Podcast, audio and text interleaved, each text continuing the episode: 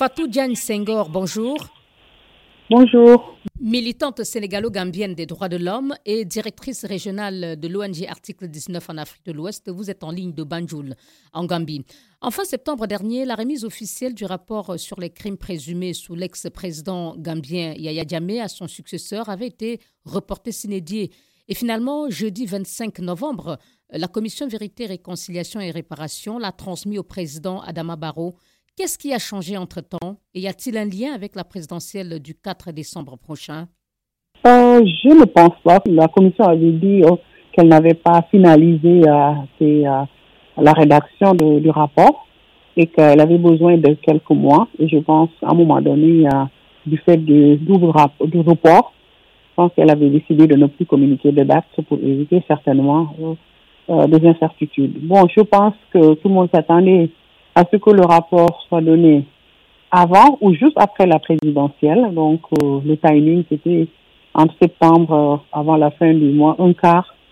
En fait, il fallait un trimestre pour finir. Bon, je pense qu'ils ont fini au bout de deux mois. Euh, maintenant, l'enjeu, c'est la suite. Est-ce que la remise en cause par l'ancien président Yaya Djamé de l'accord signé entre son parti et celui du président sortant Adama Barrow n'a pas accéléré ce calendrier Bon, euh, le, la commission quand même a son indépendance, elle travaille euh, depuis des années. Je pense que lié quand même à la présentation du rapport de la commission avec le phénomène politique, en fait, ces, ces questions d'alliance, c'est un peu aussi à détourner la discussion. Moi, je pense qu'il y a eu des difficultés techniques, il y a eu des difficultés certes politiques, mais je ne pense pas, vu euh, la carrière des commissaires, euh, son président, la vice-présidente et tous les membres de cette instance, de penser que bon, qu'ils sont là euh, à la merci de, de l'exécutif et qu'ils feraient le, le travail, en fait, qui, qui serait là manipulé par l'exécutif par rapport à son agenda politique. Je pense que ce n'était pas vraiment ça. Ce rapport est remis à à moins de deux semaines de la présidentielle. Moi, je pense que c'est une très bonne chose qu'elle soit remise parce qu'aujourd'hui, l'élection, elle est très ouverte. Et euh, le président Barrault, euh, c'est sous son magistère quand même que ses travaux ont été commencés. Donc, il fallait, moi, je pense que c'est une bonne chose que le rapport lui soit remis et qu'on entende sa position par rapport à ce rapport.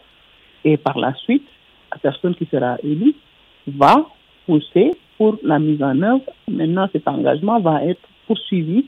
S'il est réélu ou si quelqu'un d'autre est réélu, au moins, on sait que ce rapport est là, prêt, il n'y a plus d'excuses, il n'y a plus de, de dilatoire. 427 conclusions, 218 recommandations.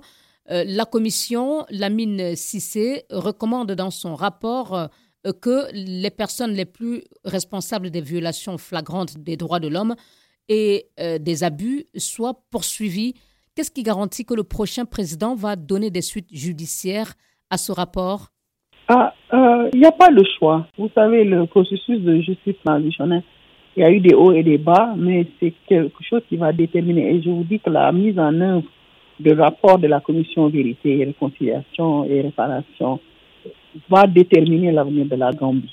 Si les recommandations ne sont pas mises en œuvre, je pense qu'il n'y aurait pas de stabilité. La Gambie ne sera pas en paix avec elle-même et les victimes sont encore très remontées. Tout le monde attend cela.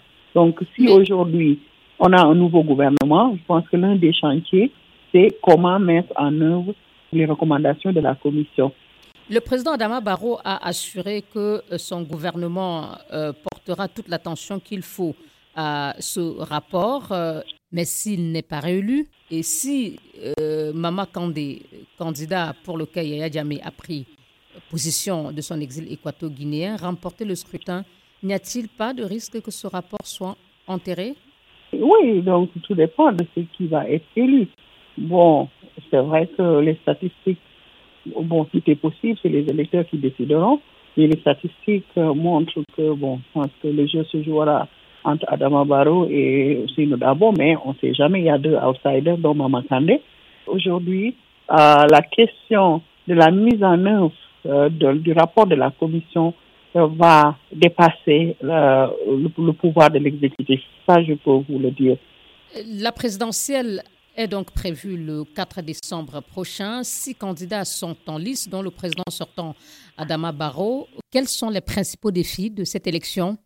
Bon, déjà, c'est une élection à un tour qui est très serré entre deux personnalités qui étaient avant ensemble. Donc, euh, il y a une grande animosité entre les deux camps. Aujourd'hui aussi, euh, il y a des jeux d'alliance très inquiétants parce que, comme vous le savez, aujourd'hui, il y a également à refait surface à travers son parti qui a ses scissions et qui est presque très, très présent dans le jeu politique. Il y a aussi peut-être le défi de la transparence. La commission électorale est-elle suffisamment à équidistance euh, de tous les camps politiques pour arbitrer ce jeu de façon neutre et objective En tout cas, il est, évident que depuis euh, le début de ce processus, quand même, la commission a fait beaucoup de faux pas en refusant les décisions de justice, par exemple, de prendre toutes les mesures pour faire voter la diaspora. Donc, je pense que tout ça aussi, ça crée un énorme doute. Vous redoutez des tensions post-électorales? Oui et non. Tout dépend de comment les leaders se comporteront. Je pense qu'il y a beaucoup de médiations en cours, euh, que ce soit au niveau national, que ce soit au niveau de la sous-région. Fatou Diane Senghor, merci beaucoup. Merci, Lydia. Militante sénégalo-gambienne des droits de l'homme et vous êtes aussi directrice régionale de l'ONG Article 19 Afrique de l'Ouest et vous étiez en ligne de Banjul en Gambie.